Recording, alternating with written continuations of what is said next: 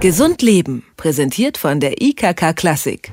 Haben Sie Ihren Wintermantel, Ihren Schal und Ihre Handschuhe schon aus dem Schrank geholt? Ich ja, denn jetzt geht sie wieder los. Die kalte Jahreszeit. Zähne klappern, kalte Füße, blaue Lippen und Gänsehaut kennt jeder und das meist trotz warmer Kleidung. Dabei kann gegen das Frieren etwas mehr getan werden. Eine Voraussetzung, um sich besser vor Kälte zu schützen, ist eine gute Durchblutung, was außerdem hilft und ob es wirklich stimmt, dass Frauen schneller frieren als Männer. Das können wir Karin Herzer fragen. Sie ist Medizinjournalistin und Autorin verschiedener Bücher zum Thema. Und am Telefon einen schönen guten Tag, Frau Herzer. Hallo. Die erste Frage klingt dermaßen banal. Ich stelle sie Ihnen trotzdem. Ähm, wenn ich Sie jetzt nach den Ursachen des Frierens frage, dann könnten Sie einfach sagen, ja, weil es kalt ist. Aber das ist wahrscheinlich noch etwas genauer zu erläutern. Ja, und kalt ist es ja auch sogar manchmal im Sommer. Also das sollte man auch nicht vernachlässigen, die Idee. Also die meisten Frauen frieren tatsächlich schneller und länger als Männer und das hat auch seine guten Gründe. Also das Ganze ist wirklich ein Frauenthema. Es soll aber auch Männer geben, die mit Socken ins Bett gehen. Habe ich auch schon gehört. Die reden nur nicht gerne darüber. Und äh, bei den Frauen liegt es daran, sie haben eine dünnere Haut als Männer, dadurch geht die innere Wärme schneller verloren. Als zweites, sie haben also weniger Muskeln und Muckis sind aber unsere Wärmefabrik. Die können also Wärme produzieren und speichern. Außerdem verbrennen Frauen weniger Kalorien als Männer. Sie halten also den Stoffwechsel anders auf Trab, also ohne viel Hitze. Und das ist leider ungünstig und deswegen ist Frieren leider ein kleines Problem. Ich sage ja auch manchmal spaßeshalber, man sollte Frieren als Krankheit anerkennen, weil es gibt genügend Symptome und genügend Therapien und die der Hälfte der Menschheit friert. Und was führt allgemein äh, zu dieser Krankheit? Ähm, das, gut, okay, abseits von Kälte?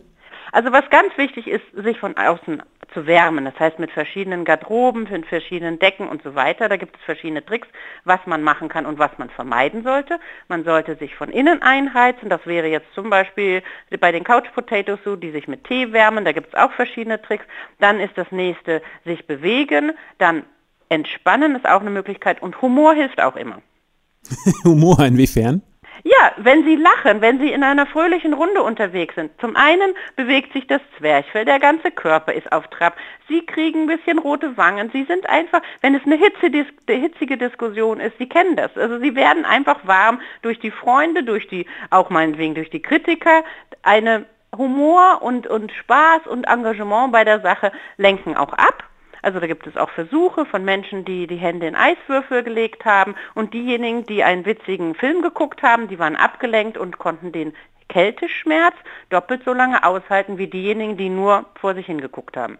Also machen wir kurzes äh, Zwischenfazit sozusagen. Also wärmende Kleidungsschichten, mehrere Schichten ist durchaus gut. Lachen ist auf jeden Fall gut, haben Sie ähm, gesagt. Äh, und vor allem Sport, sich bewegen ist sehr, sehr gut, äh, zwecks Durchblutung. Und ähm, dann ist ja noch ähm, die Frage, ähm, was kann man vielleicht äh, trinken? Also ich empfehle sehr Ingwerwasser und zwar heißes Ingwerwasser. Sie sollten für den ganzen Winter immer frische Ingwerknolle zu Hause haben, die pellen und äh, kleine Scheibchen in eine Teetasse tun, mit heißem Wasser überbrühen. Sie können Honig, Zucker, ähm, Süß, Süßmittel dazu tun und das heizt von innen ein, auch mit Ingwer kochen. Also Ingwer ist wirklich eine Zauberknolle für den Winter. Wie sieht es aus mit Glühwein jetzt zu Beginn der Weihnachtsmärkte? Ja, das ist alles auch ganz schön, weil man eben auch warm angemummelt dahin geht, mit Freunden zusammen ist. Aber bei dem Glühwein hat man ein wenig den Nachteil, der Alkohol, der ist eigentlich ein Problem.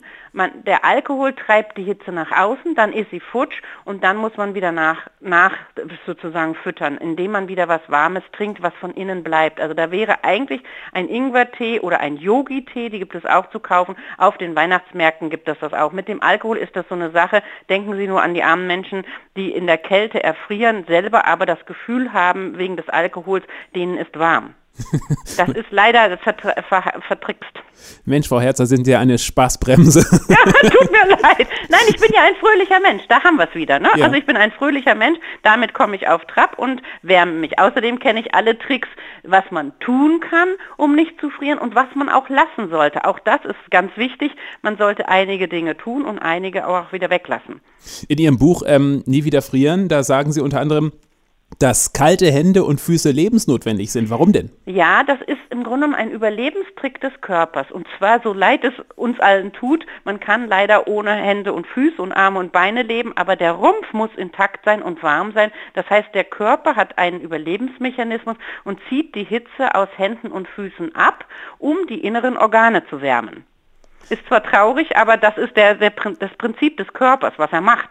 Über das Frieren und was man dagegen tun kann, haben wir mit Karin Herzer gesprochen. Sie ist Medizinjournalistin und unter anderem Autorin des Buches Nie wieder frieren, die 50 besten Tipps. Ähm, Frau Herzer, vielen Dank für das Gespräch. Gerne. Gesund Leben, präsentiert von der IKK Klassik, gibt es auch zum Nachhören als Podcast.